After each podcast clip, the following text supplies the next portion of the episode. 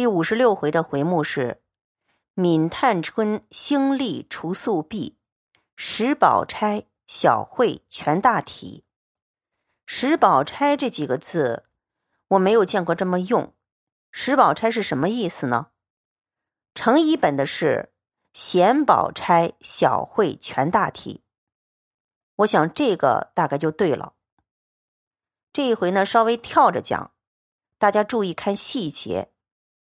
这一回承接前面，让探春表现。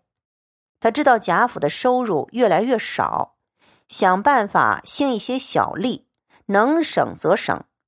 在他而言，也是一番心意而已。要整个撑起贾府是非常难的。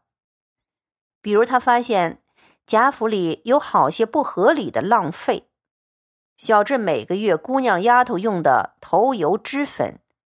府里拨了预算，让买办的统一采购，结果买过来的都是不合用的东西，姑娘们又得用自己的月钱另外买。他说：“钱费两起，东西又白丢一半通算起来反费了两折子，不如竟把买办的每月捐了为是。此是一件事儿，第二件。”年里往赖大家去，你也去的。你看他那小园子比咱们这个如何？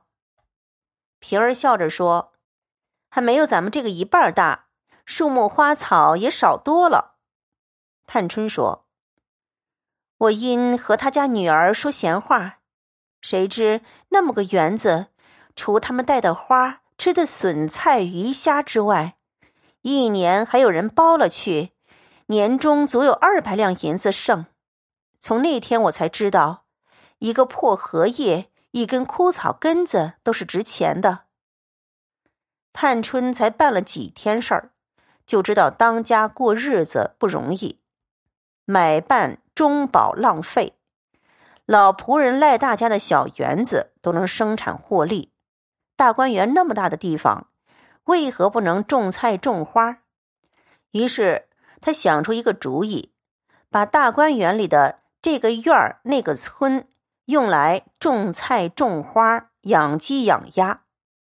你不要小看那么大一个园子，如果养起来呢，也有不少东西。他们算了算，如果发出去，也有几百两银子的收入。而且还有一个好处，把这些分派给那些婆子。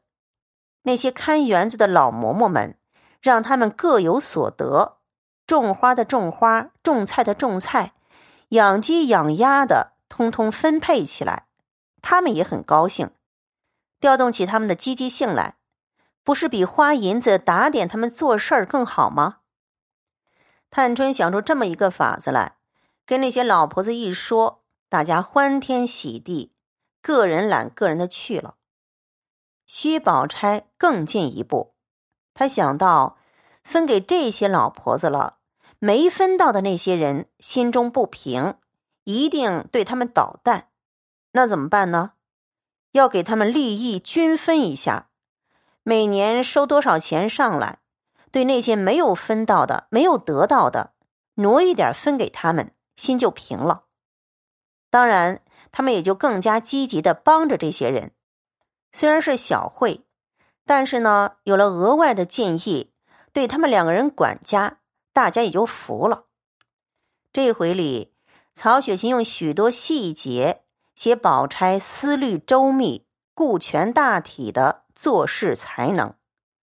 宝姑娘虽然出身富有之家，但是深谙下层人的心理，对生意如何分配又有见地。比如，他建议，总共就是这么一点点钱，就不必归入宫中去算账了。又说，那些日夜在园中照看当差的人，关门闭户，起早睡晚，大雨大雪都很辛苦，分一星点小利给他们。你们有照顾不到，他们就替你们照顾了。那些老婆子们心想，新来的。管的还体恤，他们好好的把园子打理起来，又可以有收入。实行以后，果然他们种那些花草种得更起劲儿了，收成更多了。宝钗又借机教导：“你们只要日夜辛苦些，别独揽纵放人吃酒赌钱就是了。